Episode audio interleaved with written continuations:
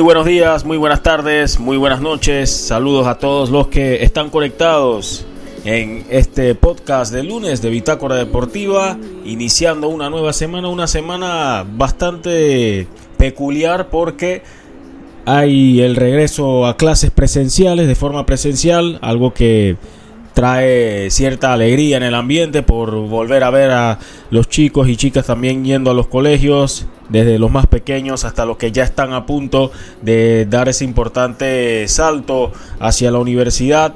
Sin duda que es un, es un lunes distinto, un lunes especial, un lunes que hasta, hasta en cierta forma hay que admitirlo. añoramos eh, volver a ver, más allá de que ya cuando inicia la la época escolar, pues todo es un poco más complicado a nivel de tráfico y a nivel de, de poder transportarse. Pero lo importante es que ya están las clases de regreso, pero así también todo lo que aconteció en el ámbito deportivo de este fin de semana. Samuel Macolín quienes habla hoy en compañía de Jesús Pinto. Jesús, ¿cómo te encuentras? ¿Qué tal Samuel? Saludos a los oyentes. Muy bien, eh, contento de estar aquí para conversar un poco sobre la actividad deportiva de este fin de semana. Eh, además tenemos el EPF, eh, fútbol internacional, la polémica sobre los penales en, en el EPF y lo lamentable sucedido en México también. Conversaremos de todo un poco, ¿no? Así es Jesús, vamos a estar conversando de todo un poco. Vamos a meternos de inmediato en materia con lo que sucedió en la jornada 5 de la LPF porque ya este martes pues inicia una nueva jornada con lo que serían los partidos interconferencias, pero hay que repasar lo que sucedió el fin de semana. La gente quiere saber qué es lo que dijeron luego de los partidos, qué es lo que se dio en estos partidos, porque fueron muchos juegos en un solo día también. Pero vamos a empezar con lo que sucedió el viernes. Hubo dos partidos, dos empates, uno de ellos con goles y otro que se unió a una colección de partidos en esta jornada donde hubo empates sin goles. Pero vamos a hablar primero con lo que sucedió en los Andes, donde Sporting San Miguelito recibía a Potros del Este, Sporting que venía de ganar, pero no pudo obtener su primera victoria en su nueva casa ante un Potros del Este que terminó sumando en un partido en el que estaba con superioridad numérica desde muy temprano, Jesús. Sí, un partido interesante, eh, un uno a uno que a mi parecer eh, al final parecía un poquito injusto por lo demostrado por el equipo de, de Daniel Blanco.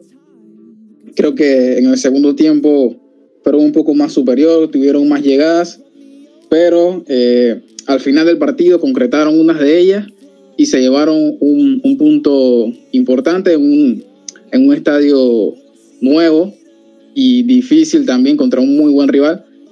Pero el equipo de los Potros sigue sin ganar, sigue sin sumar de a tres y creo que quizás eso es lo negativo para, para, para el equipo de Daniel Blanco, pero demostraron muy buen fútbol.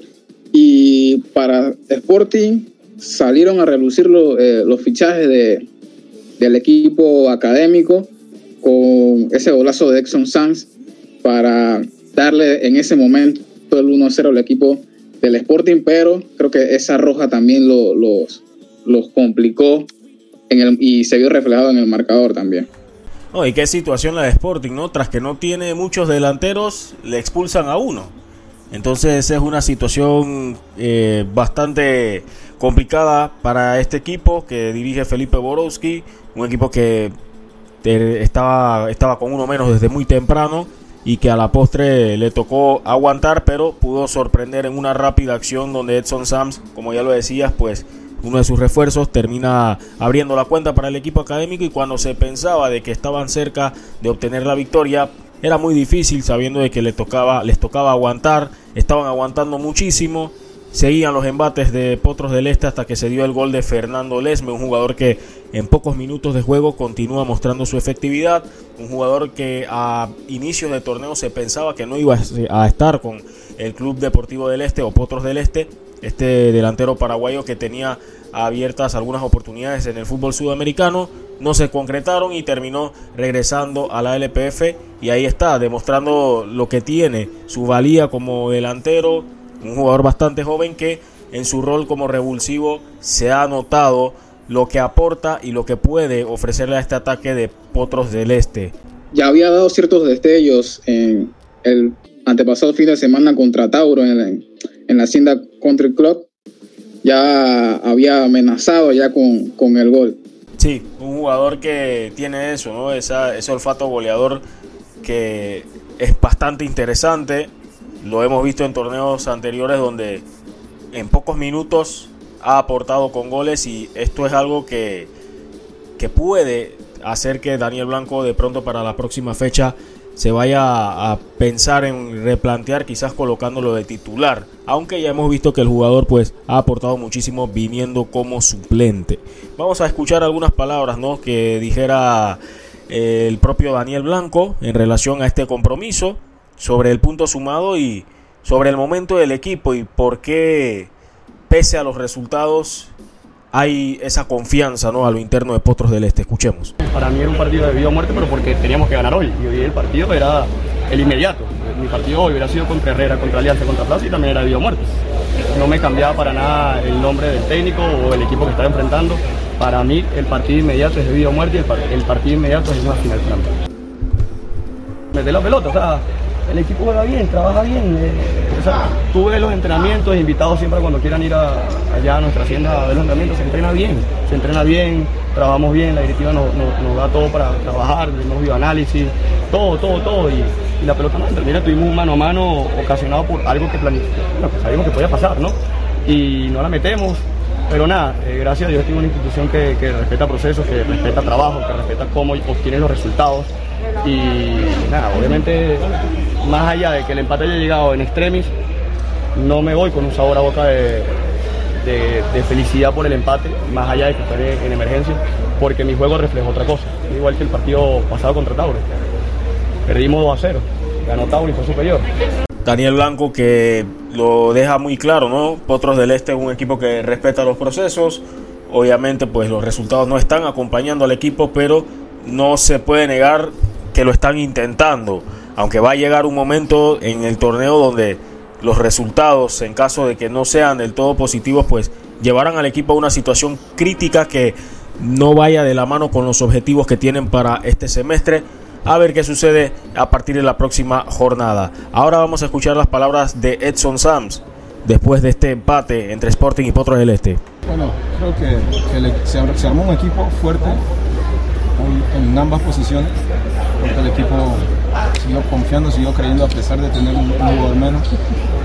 Estábamos conscientes de que, teníamos que contrarrestar eso y bueno, pudimos jugar con inteligencia, pudimos sacar a, un rival de ellos y pues pudimos dar lo mejor de nosotros, lo de la banca siempre sabemos que somos importantes, podemos cambiar un partido, estamos afuera pero estamos observando y pues eso es lo que hacíamos, ¿no? sabíamos de que en cualquier momento se iba a dar las cosas porque los trabajamos, pudimos, sufrir lo que, lo que sufrimos y bueno, ahí está la recompensa que, pudimos anotar y bueno, nos llevamos un punto que, de verdad estamos muy inconformes, pero vamos a seguir luchando y trabajando para, para mejorar. En el otro partido que se disputó este viernes en el estadio Los Milagros en Chitré, en esta jornada 5, nos quedaron a deber Herrera y San Francisco Fútbol Club. Acá también hubo un expulsado y fue Ronaldo Córdoba en la primera parte, en el cierre de la primera parte, viendo la expulsión por parte del equipo de Herrera en una acción donde vio pues doble amarilla, eh, un golpe sin balón también que había propinado. Claro que Jesús Arayas pues pone un poquito de su parte para provocar esta expulsión, pero nadie le manda, como se dice en buen parameño, a Ronaldo Córdoba a morder el anzuelo. Cayó en esa, digamos, provocación, aunque el partido ya se estaba poniendo un tanto áspero y terminó condicionando a su equipo. Lo malo para el San Francisco Fútbol Club es que no supo capitalizar el hecho de que tenía más de 50 minutos disponibles con un jugador de más. Y hasta cierto punto Jesús considero que Juan Carlos Cubilla le faltó arriesgar un poco más para obtener el resultado. Creo que tenía otras opciones dentro del banquillo para ayudar a que ese mediocampo tuviera una mentalidad un poco más ofensiva. Al final no fue el caso. Herrera inició muy bien la segunda parte. Había duplicado las ocasiones de gol y bueno, al final pues terminó ya no es un punto valioso para su causa, ¿no? Sí, un punto eh, valioso eh, para el equipo herrerano, eh, teniendo en cuenta esa expulsión de Rolando Córdoba, que lo condicionó prácticamente y, eso fue lo que hizo que el equipo de Herrerano no tuviera esa, esa iniciativa hacia, hacia adelante. Pero el equipo de San Francisco tampoco tuvo esa iniciativa, aún con un jugador de más, pero yo creo que, o pienso yo, que el, entrenador no quiso arriesgar eh, mucho por los partidos que se vienen en esta, mitad de semana mañana, que empiezan casualmente. Quizás sospecho que sea eso, pero yo creo que para mí debió, arriesgar de más. San Francisco no anda bien en la tabla tenía una muy buena oportunidad con, un jugador de más y no la aprovecharon. Puede decirse que el San Francisco dejó escapar una oportunidad grande para sumar tres puntos, aunque Herrera pues no se la puso fácil como han sido todos los duelos entre estos equipos y donde la balanza sigue favorable a los de Julio Infante. Y hablando sobre Julio Infante, conversó con nuestro compañero, eh, nuestro corresponsal Alexis Peralta, que estuvo presente en el partido y estas fueron las declaraciones de Julio Infante. Escuchemos. Eh, no tuvimos grandes ocasiones claras, pero también creo que San Francisco con uno más tampoco tuvo grandes opciones de gol. Un partido muy complicado para los dos rivales, así que nosotros a recapacitar no podemos recibir una tarjeta roja nuevamente, son dos seguidas. Eh, mea culpa, que tiene que dirigir estas situaciones, se nos pide que no, caigamos en esta situación. Así que nada, a darle mañana, a regenerar y el martes nuevamente con. Bien, esas fueron las palabras de Julio Infante, el director técnico del Herrera FC. Ahí siendo bastante autocrítico en la parte de lo de las tarjetas rojas y que el equipo debe buscar la manera eh, de evitarlo, ¿no? Pero siento que son situaciones que, que el equipo puede corregir, sobre todo porque son tarjetas un tanto innecesarias. Mejor dicho, son innecesarias por, por la forma en cómo se dieron estas expulsiones. El empate mantiene al Herrera FC en el segundo lugar de la Conferencia del Oeste. Ahora pasamos al sábado, el día donde hubo el gran, conglomerado de partidos y donde el viernes estábamos con la pregunta de que por qué habían tantos partidos el sábado. Pero como no tenemos el calendario completo del torneo, mm, se nos había escapado, obviamente no sabíamos de pronto que había partidos a mitad de semana. Y esa es la razón por la que habían partidos, cuatro partidos el día sábado. Dos empates sin goles el día sábado. Ambos partidos fueron a las 4 de la tarde. Empezamos con lo que sucedió en el estadio Armando Deli Valdés, donde el Ara Unido pues empató ante el Tauro, el líder de la conferencia este, Jesús. ¿Estuviste por allá? Sí, un partido que quizá uno esperaba muchos goles por la historia de estos, de estos dos clubes, pero yo creo que dejaron eh, muchas emociones, hubo varias ocasiones de gol en el partido, no fue un partido aburrido, fue un 0 a 0 entretenido, pero yo creo que Árabe quizás eh, mereció un poquito más por las ocasiones eh, erradas por el equipo colonense. de hecho, el profe Julio lo reiteró en, en la entrevista que tendremos más adelante pero creo que eh, Árabe mereció un poquito más. Eh, las ocasiones que tuvo las fallaron gravemente. Prácticamente eh, fueron ocasiones que no fueron dentro de, los tres palos, pero ya se ve ese engranaje, ese trabajo de, de Julio, que esperemos que siga mejorando.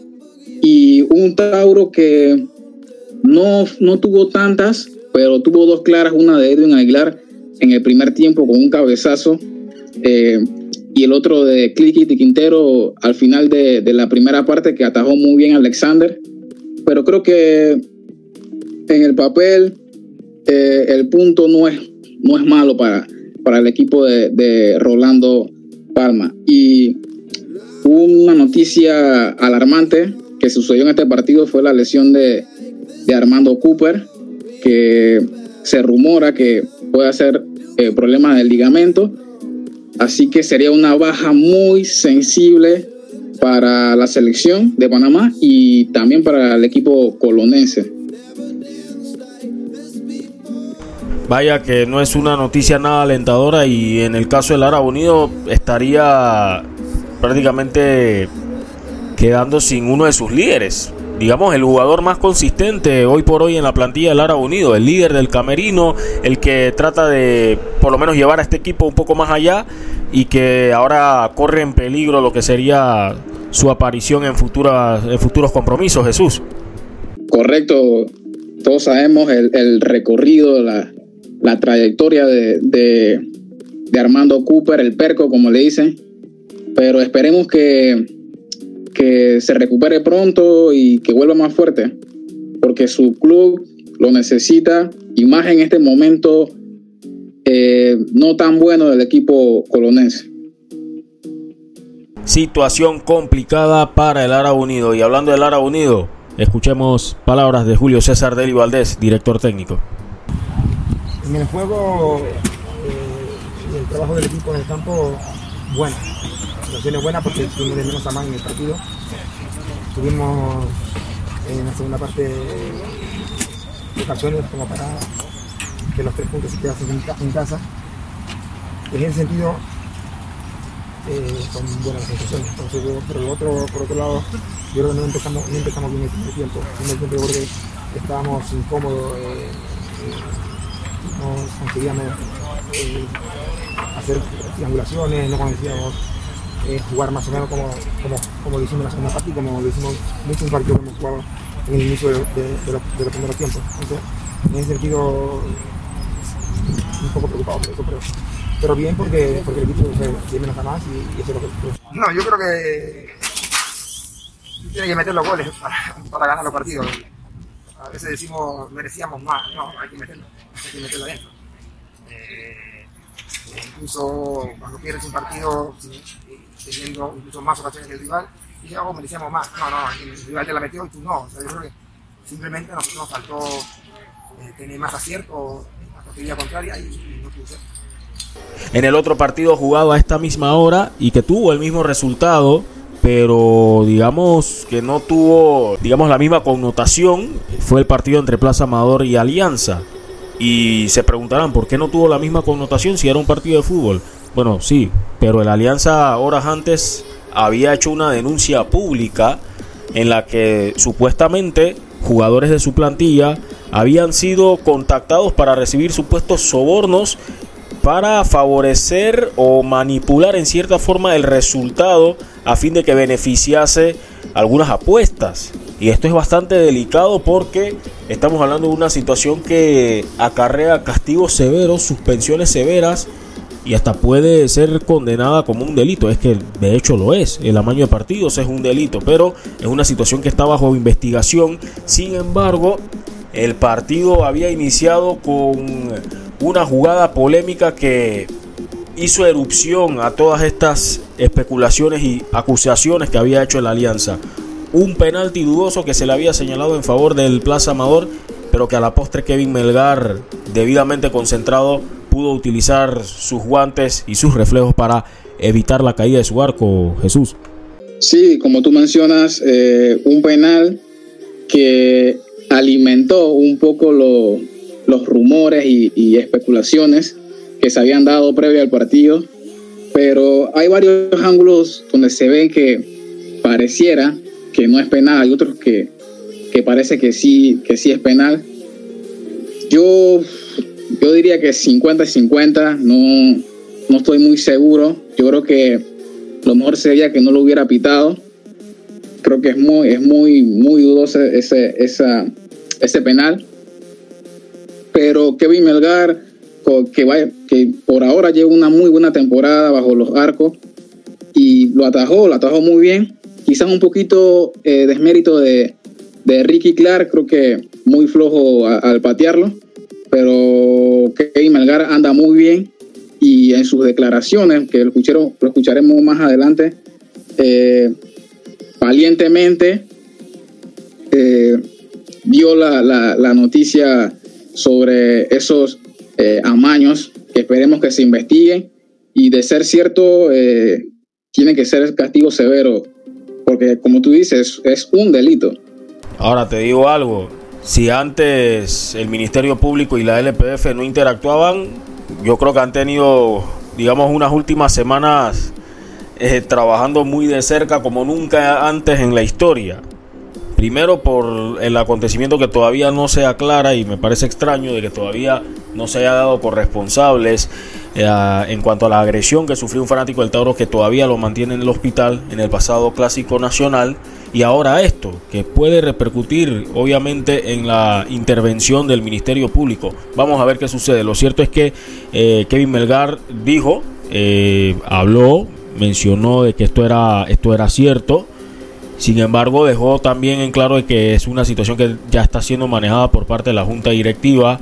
No iba a profundizar tampoco en tantos detalles, aunque sí dejó en claro cómo se dieron, se dieron estas conversaciones también. Aparte de eso, eh, fue un partido fuera de eso, pues bueno, pese al 0-0, porque eh, hubo buen fútbol, hubo propuesta, pero al final no cayó el gol. Vamos a escuchar las palabras de Kevin Melgar, Jesús, eh, en relación a parte del partido y también esta situación que nos tiene a todos en alerta, ¿no? Escuchemos. un plaza que, prácticamente nos avasalló los 90 minutos, eh, complicado así, ¿no? Pero afortunadamente se pudo mantener el resultado y sacar un punto que es importante para seguir punteando en los lugares de arriba. ¿Se vio un segundo tiempo eh, con más ánimo para, para tu equipo? Bueno, yo, pienso un poquito diferente a ti, porque creo que el segundo tiempo tuvieron mala pelota, tuvieron más llegadas, menos clara, pero nos avasallaron más, pienso. Y bueno, fuimos bastante afortunados en sacar ese cero. Es un penal que nunca existió. Es muy triste, es muy triste, es muy triste, la verdad. Eh, yo pienso que tiene un trasfondo. No sé si vieron la publicación de la Alianza, fue una semana complicada con nosotros los jugadores. Y la consigna era esa, que la Alianza perdiera como sea el primer tiempo y este va y se inventa un penal. Esto es muy triste porque yo apuesto lo que sea que esa jugada no es penal. Entonces penal mal pitado, penal bien atajado. Y gracias a Dios lo pude atajar y, seguir con el marco en cero, ¿no? que es lo importante, pero hay que tener en cuenta y en ojo ese tipo de jugada porque fue inventado para mí. Mucho, cantidad de dinero, adelanto y todo. Yo soy una persona seria en mi trabajo, y yo nunca vendería mi dignidad. Pero yo le suelto a mi compañero que si están en una situación de esa, no lo hagan y lo denuncien. Eh, y bueno, gracias a Dios se dio en el terreno que pudimos sacar los resultados sin nada de esa atrocidad de vender de huevo. También hay que escuchar a las palabras de los jugadores del Plaza Amador, en este caso Rodolfo Vega, quien se refirió acerca del partido. Para decir con el profe, estoy muy contento de poder regresar y formar una vez parte del equipo, eh, muchachos la confianza, hablan conmigo. Y es importante para mí ¿no? que me dé la confianza para seguir sumar minutos y, poder aprovechar lo que se. Sí, creo que, que, que, hace falta el público, hace mucha falta eso. ellos nos alientan mucho. Y bueno, el tema de jugar hasta ahora a las 4 de la tarde es bastante difícil, el tema del sol eh, se siente bastante, pero bueno, son cosas que, que tenemos, tenemos que afrontar para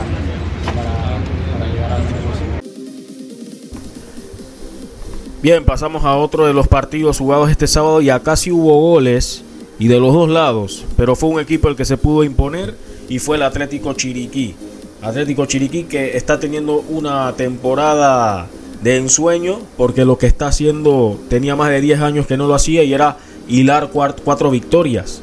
Tener cuatro victorias de forma consecutiva no es algo común en este equipo y esto lo tiene como líder solitario en la conferencia del oeste. Eso sí, no fue un partido nada sencillo para el Atlético Chiriquí porque en los primeros 25 minutos se podía pensar que podían estar debajo del marcador por los constantes errores que tuvieron en la saga, los constantes errores también en cuanto a cómo era el comportamiento defensivo del equipo cuando el Veraguas generaba y trataba de jugar por fuera o ganarse las espaldas de los defensores porque hubo como tres situaciones de mano a mano en las que una o dos había llegado Alexis Kundumí y donde Eduard Chacón ya estaba frustrando a la delantera del Veraguas United.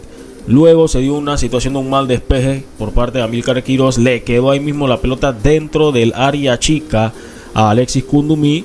Y este que le pegó de primera, pero justo donde estaba Eduard Chacón. Y después se da otro error donde Chacón por poco, pues, eh, bueno, eh, no podemos señalar tanto a Chacón porque evitó un autogol, pero no pudo evitarlo del tiro libre indirecto que a la postre terminó estrellado en uno de los jugadores del Atlético Chiriquí. Fueron momentos de apremio, momentos de, de mucho pavor, por así decirlo, para la afición chiricana, porque la verdad que lo que estaba haciendo Veraguas United en ese arranque pintaba para más, pintaba para por lo menos tener un gol, pero después se dio el penalti donde Edgar Aparicio con toda la tranquilidad terminó definiendo el 1 por 0 y a partir de ese momento el partido fue otro, fue un partido totalmente distinto, pero a lo que también hay que darle su hay que resaltar, perdón, la rápida acción del técnico Alberto Valencia, que había realizado dos cambios importantes con el ingreso de Oswald Araúz y también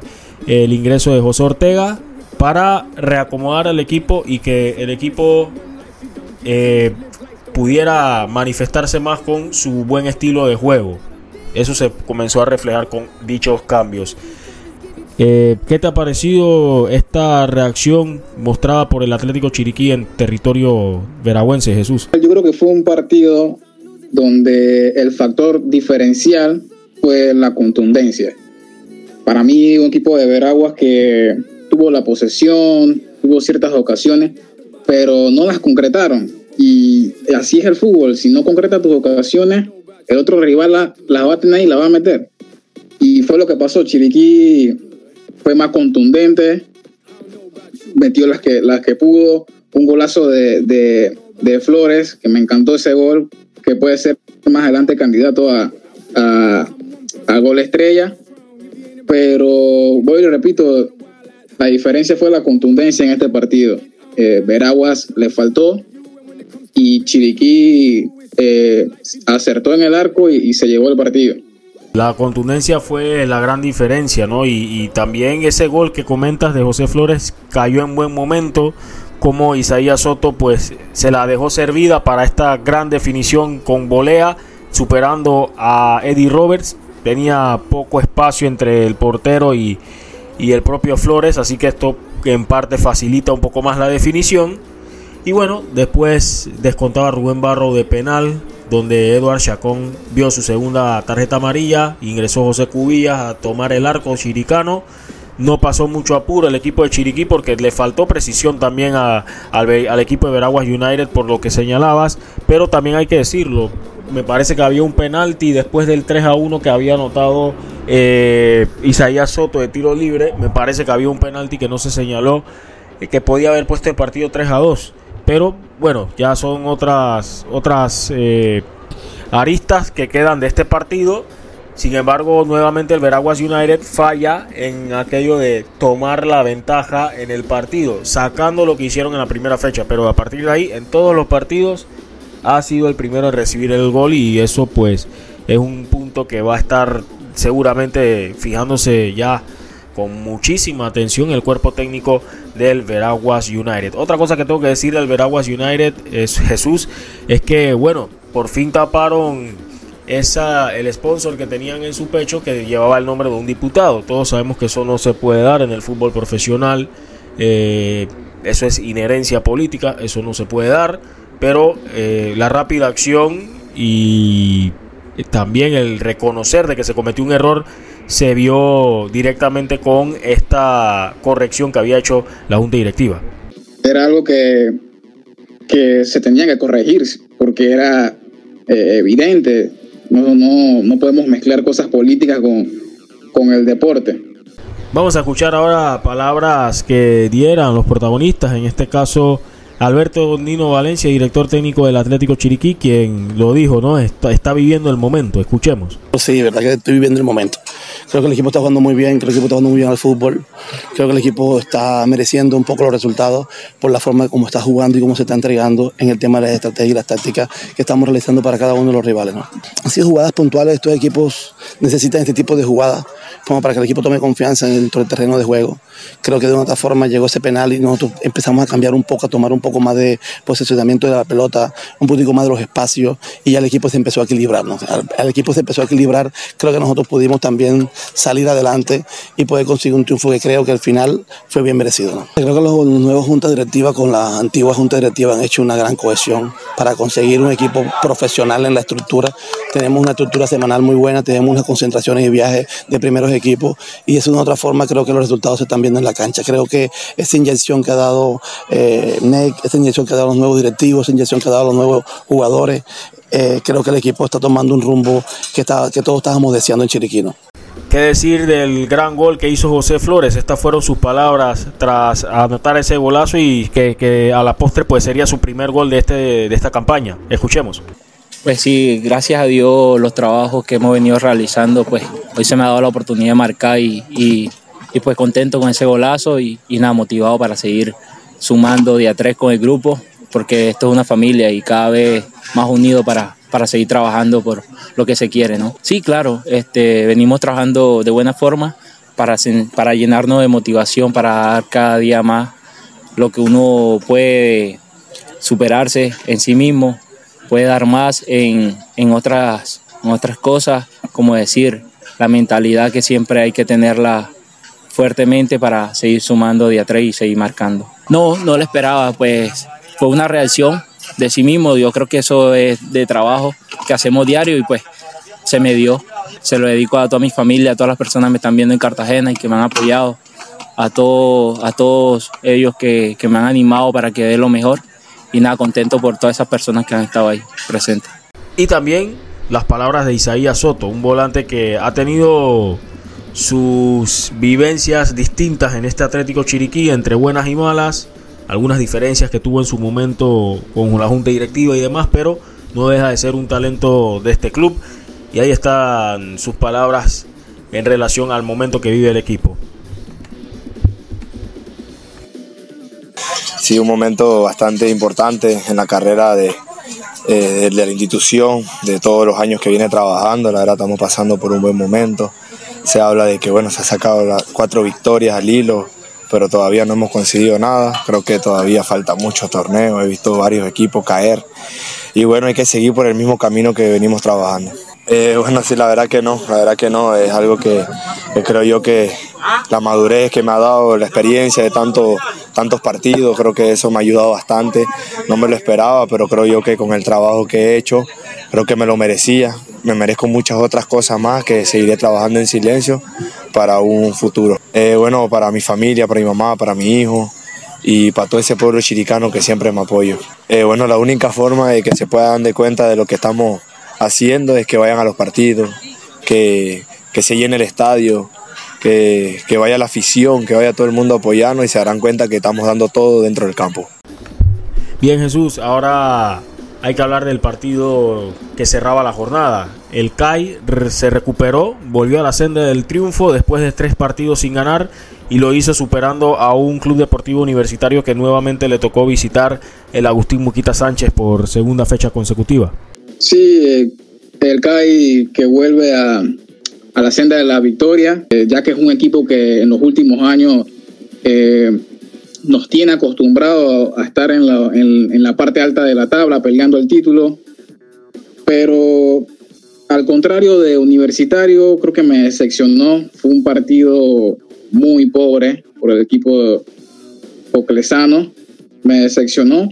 Y Kai ganó bien. Eh, justa victoria para el equipo chorrerano, que poco a poco también va encontrando su fútbol, a pesar de, de, de las bajas que ha tenido en lo que va de la temporada también. Bien por Brandon Caicedo, rápidamente el refuerzo demostrando, eh, justificando su llegada y eh, ya manifestándose como goleador dentro del equipo. Esto es importante para el CAI porque recordemos que han tenido salidas importantes, eh, vale la redundancia, el caso de Romishi Bay, Martín Morán, jugadores que son sustanciales dentro del esquema de este equipo que dirige Iván Guerra y bueno, en el caso de Iván Guerra que va a tener mucho trabajo por delante porque no es fácil eh, encarrilar a este equipo hacia lo que nos tiene acostumbrados a todos y más por las salidas y claves que ha tenido de jugadores que han sido habituales dentro del equipo del CAI. En el caso de Romishi Bey y Martín Morán, pues van para el fútbol búlgaro con el Etar Bielico. Eh, Romishi Bey que regresa otra temporada más con este equipo que ahora está en segunda división y está peleando ¿no? por el ascenso, el regreso a la primera división. Bastante interesante, bastante interesante el acontecer a nivel del CAI. Una temporada de retos y donde hay que trabajar con lo que se tiene. Lo importante para ellos es que cada vez más y más talentos están dando el salto hacia el fútbol extranjero. Bueno, Jesús, hay que también evaluar la tabla de posiciones porque ya lo habíamos dicho, están ajustados en el este con Tauro y Alianza peleándose la punta, solo la diferencia de goles de más 3 sobre más 1 tiene al Tauro arriba, ambos con 8 puntos, está el Sporting con 7 puntos, eh, qué decir de lo del Plaza Amador que sigue muy de cerca esperando algún titubeo de los que están arriba, el equipo del Plaza Amador que tiene 6 puntos, luego estará unido con 4 puntos y Potros del Este en el último lugar con 3 puntos. Ya como lo habíamos adelantado, en el oeste Atlético Chiriquí es líder con 12 puntos, Veraguas le sigue con 8 puntos, CAI tercero con 7, Universitario con 5, Veraguas United con 5 y San Francisco con 4 puntos. Tenemos partidos para mitad de semana, Jesús. Correcto, Samuel. Ya en esta jornada empiezan los partidos de, interconferencia. Eh, Club Deportivo Universitario recibirá al Sporting en San Miguelito mañana martes, al igual que San Francisco recibe al Deportivo Ara Unido, dos equipos urgidos de victorias. Y el partido que cierra la fecha de, de mañana, el equipo de Herrera recibe a Tauro. Para el miércoles, CAI recibe al equipo de, dirigido por Daniel Blanco, los Potros del Este, Alianza ante Veraguas y Plaza Amador ante Chiriquí en el estadio Javier Cruz. Bien, ya lo saben, fanáticos, esa es la agenda que se tiene para, el, para esta mitad de semana donde inician los duelos interconferencias. Eh, el mensaje es para todos, excepto para los fanáticos del Plaza Amador, porque, como sabrán, Lastimosamente, pues el partido es a puerta cerrada entre Plaza Amador y el Atlético Chiriquí. Ese duelo será en el Estadio Javier Cruz, como ya lo decía Jesús. Esperemos que sea una jornada emocionante. Esta jornada que se estará disputando mañana como cierre de una jornada futbolera, tanto martes como el miércoles. Porque hay Champions, hay Libertadores en el caso del martes, pues por supuesto juega nuestra selección sub-20 femenina buscándose ese tan añorado pase a semifinales que mantenga viva su ilusión de clasificarse a la Copa del Mundo sub-20 a disputarse este año en Costa Rica. Pero vamos a estar hablando de eso un poquito más adelante. Primero, tenemos un importante mensaje con los amigos del Metro de Panamá, en especial para este retorno de clases presenciales. Y seguimos con más en este segundo bloque de este lunes de Bitácora Deportiva. Este año volvemos a clases y con el Metro de Panamá sabemos que la mejor suma es juntos y seguros. Nosotros nos encargamos de tener los trenes y estaciones desinfectados y nebulizados y ustedes recuerdan la suma. Mascarillas, más pantalla facial, más gel alcoholado, más viajar en silencio. Hacen la suma. Y no te olvides de puntos extra por no comer y mantenerte detrás de la línea amarilla. Súmate a quienes viajamos juntos y seguros un mensaje del Metro de Panamá. Bien, continuamos con más de este segundo bloque en el lunes en Bitácora Deportiva. Este lunes en Bitácora Deportiva, Jesús Pinto, pues hay que repasar la actividad de los panameños en el extranjero. Hubo goles nuevamente este fin de semana. Parece que el buen momento va increciendo en la selección nacional. Sí, en cuanto a los panameños eh, en el extranjero, eh, Adalberto Carrasquilla ingresó al minuto 66 en la derrota de su equipo ante el Kansas City. Freddy Góndola en Costa Rica fue titular 88 eh, minutos en el empate de su equipo ante el San Carlos. Y Víctor Medina fue titular los 89 minutos en la victoria de su equipo 1 a 0 ante el Sporting. Además, eh, Roberto Chen, que en El Salvador fue titular todo el encuentro en la victoria de su equipo 2-1 ante el Platense.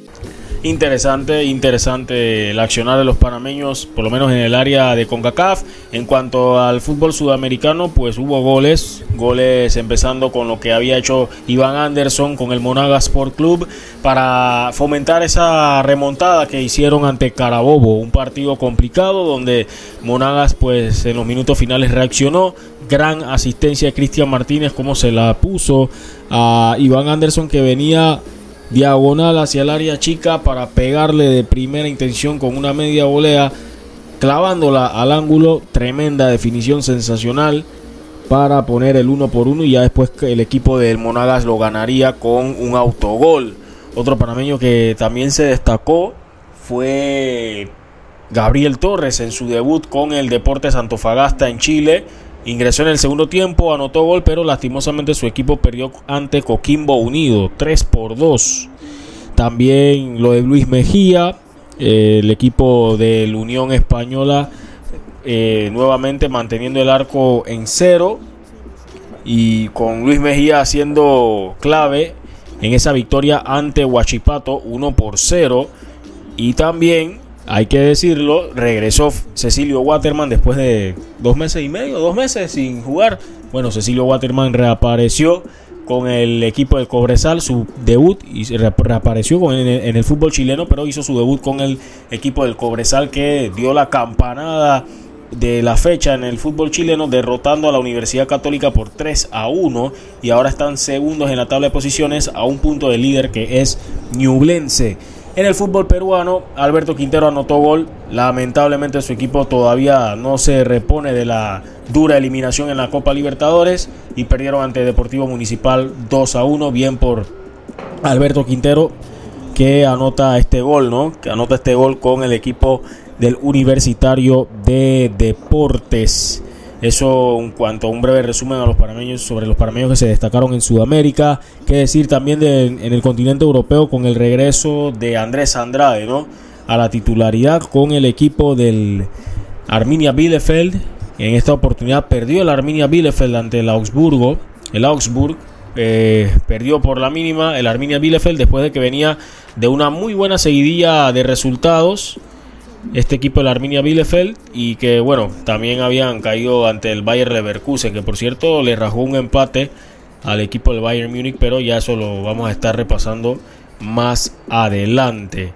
En cuanto a otros parameños que se han destacado, podemos hablar de lo baloncesto, el caso de Iverson Molinar, llegó a 31 partidos consecutivos imponiendo un récord ¿no? de doble dígito en cuanto a puntaje, bien por el parameño Iverson Molinar, eh, también qué decir de que de la buena noticia que se dio esta, eh, este lunes haciéndose acreedor del Howell Trophy, este premio que se le otorga al mejor jugador del baloncesto colegial del estado de Mississippi. Es decir, las, todos los colegios o, los, eh, o las universidades de Mississippi son elegibles, los jugadores que integran esta, algunos de estos colegios son elegibles para este premio y ahí está Iverson Molinar, fue el ganador para esta edición, ganando, siendo el octavo jugador de Mississippi en ganar esta, este importante galardón, o valga la redundancia, siendo el, el noveno, perdón, de Mississippi en llevarse este galardón. Así que bien por el parameño que sigue haciendo muy bien las cosas a nivel del baloncesto universitario, Jesús. Sí, dejando también la bandera de Panamá alto en la representación de Iverson Molinar y felicitaciones, eh, que siga trabajando, siga ese camino, que pronto eh, verá más eh, resultados, buenos resultados en su carrera profesional como basquetbolista, ¿no? Nos esperamos que así sea.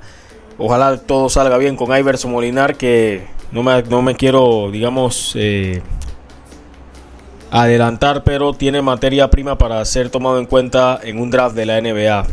Eh, de verdad que sí, de verdad que sí. Cada temporada ha ido superándose a sí mismo y los números están y lo que hacen los partidos lo deja más, más que en evidencia, ¿no? Bien por Iverson Molinar. Bien Jesús, hay que hablar también del fútbol que siempre tiene a millones a la expectativa, los tiene pendientes cada fin de semana, cada jornada. Podemos decir que en las principales ligas los líderes están tranquilos, no tienen mucho de qué preocuparse, algunos no todavía. Y empezamos con el caso de la Liga Española, como el Real Madrid aprovechó el desliz que tuvo el Sevilla, ¿no? Eh, después de que empató el Sevilla ante el Alavés y el Real Madrid como remontó de forma convincente ante la Real Sociedad llevándose la victoria por cuatro goles a uno. Karim Benzema de penal pues llegó a su gol número 20, ¿no? Su gol número 20 en lo que va de la temporada y el Real Madrid sacando esta extendiendo esta ventaja en el liderato de la Liga española. Sí, un Real Madrid que, que aprovechó su localía, fue contundente, eh, quizás enviando un mensaje hacia París, pero sacó el resultado, aprovechó el desliz de, del Sevilla y aumenta su ventaja en cuanto a los puntos eh, en, en, el liderato por la liga o en la, o en la carrera por la liga. Ese resultado al mismo tiempo inyecta motivación para lo que se viene el miércoles en la UEFA Champions League. Más porque el equipo del Real Madrid pues sabe que tiene una desventaja mínima y puede complicarle mucho las cosas al Paris Saint Germain. Aunque no contarán con Casemiro ni con Ferland Mendy, de igual forma se espera que eh, cuente el Real Madrid con otros jugadores. Por ahí está en duda Valverde, también Tony Cross, pero es probable que estén para enfrentarse a un PSG que, que hace horas pues anunció que estaba en duda la presencia de Kylian Mbappé por un golpe que sufrió en uno de sus tobillos durante una de las últimas sesiones de entrenamiento previo a este partido. Otro que ganó y está intratable, por así decirlo, es el Barcelona. Remontó ante el Elche con goles de Ferran Torres y bueno, un penal de Memphis Depay algo discutido. Fidel había adelantado al Elche, pero el Barcelona en un partido bastante agitado, pues pudo ganarlo. Marc André Ter Stegen también fue figura. Eh, algunas decisiones ahí bastante apretadas en cuanto a penales señalados o no. Pero al final el Barcelona ganó y se mantiene en puestos europeos, puestos de Champions, para ser más específico. Sí, un partido lleno de, polémica, con esas manos, esos penales, parecía un partido de básquet. pero el Barça sacó el resultado y sigue ahí en la pelea por, por, puestos de champion. Eh, además de que el Atlético de Madrid también sacó una, victoria eh, importante ante un muy difícil rival como es el Betis. Quizás el Betis venía un poco eh, cansado por esa eliminatoria de Copa ante el Rayo Vallecano que jugaron el pasado, la pasada semana. Pero sacó el resultado del Atlético y los dos siguen en la pelea ahí parejito por los puestos de Champions. Y aún así con esa derrota del Betis y de la Real Sociedad también, también eh, siguen en, en, esa carrera por esa clasificación a, a Champions para la próxima temporada. En cuanto al calcio italiano, pues el Milan hizo los deberes en casa del Napoli. Ganó 1 por 0 con el tanto, con el tanto de Olivier Giroud. Un gol que fue prácticamente que tenía que entrar la bola porque sí, sí o sí. Esa jugada donde David Calabria pues sacó ese remate desde afuera del área luego de un despeje, un mal despeje y ahí estuvo Giroud para simplemente girarse y darle cambiarle la trayectoria al balón para descolocar a David Ospina y darle la victoria al Milan con este gol que los mantiene líderes con 60 puntos. Jesús. Sí, ese gol de Giroud es un gol de 9. O sea, hay que estar ahí en el momento indicado para meter el pie y mandarla al fondo. Pero un, un partido que fue parejo, yo creo que los tuvieron sus ocasiones, pero el Milan tuvo ese y la concretó y la mandó al fondo.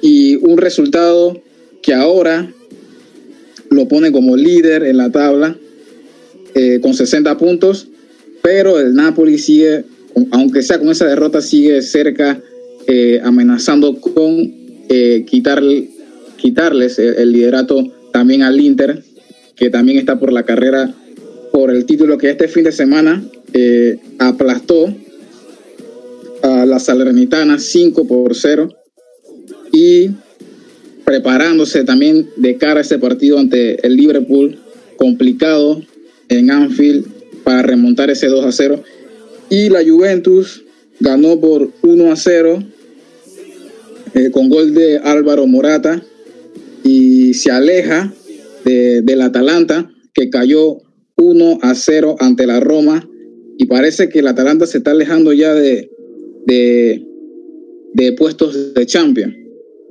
Como, como les decía, la Juventus venció 1 a 0 a la Spezia y va poquito a poquito asegurando ese, ese puesto de Champions, Samuel.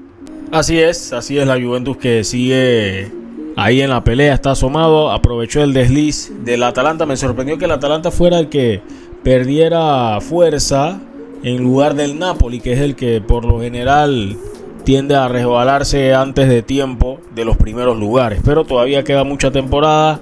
Vamos a ver qué, qué, acontece más adelante, ¿no? También, también Samuel, cabe recordar que eh, Inter y, Atalanta tienen un partido menos. Quizás eh, con esos potenciales tres puntos le podría quitar el liderato más adelante al, al Milan, ¿no?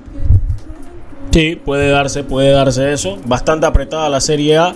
Así que es que entretiene la Serie A, así le gusta a la gente, que esté reñida, que esté apretada y que tenga ese drama, ¿no? Vamos a ver hasta dónde se mantiene ese pelotón cerrado buscando el primer lugar.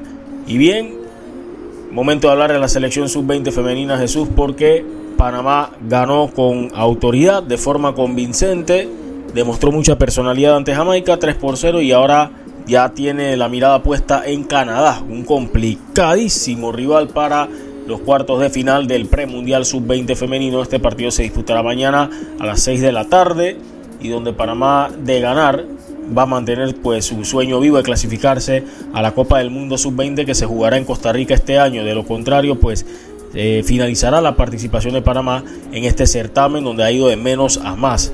Mañana va a ser un gran desafío para Panamá y también lo será para Canadá. Creo que Canadá pues enfrentándose a Panamá en este torneo sería quizás el rival más difícil al cual le toca enfrentarse y lo propio para la selección que dirige Raiza Gutiérrez. Sí, una Panamá que, que venció contundentemente bajo la lluvia eh, a la selección de Jamaica 3-0. Y ahora contra Canadá, que para mí es un rival muy complicado, como tú lo mencionaste.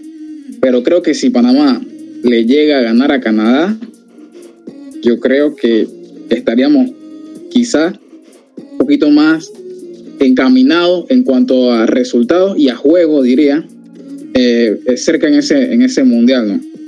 Coincido. Aunque bueno, habrá que esperar también a ver qué sucede en ese partido entre El Salvador y México, que si no me equivoco es la llave que coincide con el camino o la ruta que va a estar tomando Panamá o Canadá dentro de, de, lo que serían unos potenciales semifinales, unas potenciales semifinales. En los cuartos de final también está Estados Unidos ante Haití y Puerto Rico ante Guatemala. Bastante interesante. Vamos a ver qué sucede mañana, que es donde se definen estos duelos. Y bien Jesús, ya para ir finalizando esta edición de hoy, claro, antes, no sin antes eh, cederte la palabra, pero vamos rápidamente a, a, destacar lo que hizo el equipo preintermedio de Chiriquí a nivel del Campeonato Nacional de Béisbol de esta categoría, ya que se proclamaron campeones, se proclamaron campeones venciendo a Panamá Este por una carrera cero en este torneo que se llevó a cabo en el estadio Claudio Nieto en Monagrillo, allá en la provincia de Herrera. El equipo de Chiriquí, pues, como lo habíamos dicho, ganó una carrera por cero a Panamá Este, que final, duelazo. Caleb Quintero fue el lanzador ganador quien en seis entradas permitió cinco imparables, se dio tres bases por bolas y ponchó a cinco bateadores. Fueron seis imparables lo que conectó el equipo chiricano, mientras que el equipo de Panamá Este conectó cinco imparables. El bateador más destacado por el equipo chiricano fue Juan Landau de 3-3 con una carrera anotada. siendo la carrera de la victoria para el equipo chiricano que curiosamente la anotó en la mismísima primera entrada. Así que Chiriquí de esta forma eh, reapareciendo, volviendo a figurar dentro de las categorías infantiles, juveniles y ahora estará buscando ser quien representa a Latinoamérica en el Campeonato Mundial de Pequeñas Ligas, pero para eso debe ganar el latinoamericano que se disputará en Puerto Rico, Jesús. Correcto, Samuel. Eh, muy bien por los muchachos.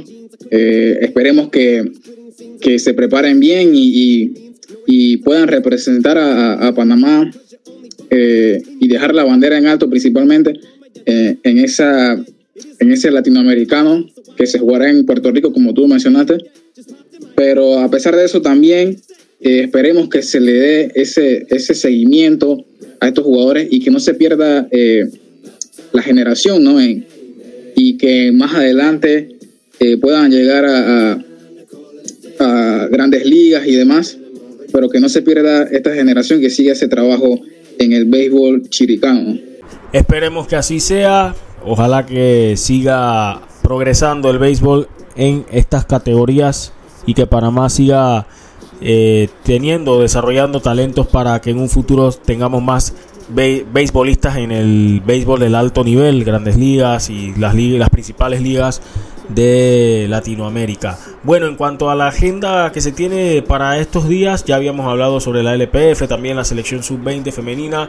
Hay que hablar también de la Copa Sudamericana porque mañana martes Royal Party estará enfrentándose ante Oriente Petrolero. Sale a la cancha Rolando Blackburn en cuanto a la Copa Sudamericana en esta primera ronda, fase preliminar. También hay partido en Chile el próximo jueves, donde el Deportes Antofagasta o Deportivo Antofagasta se enfrentará ante la Unión Española. ¡Wow!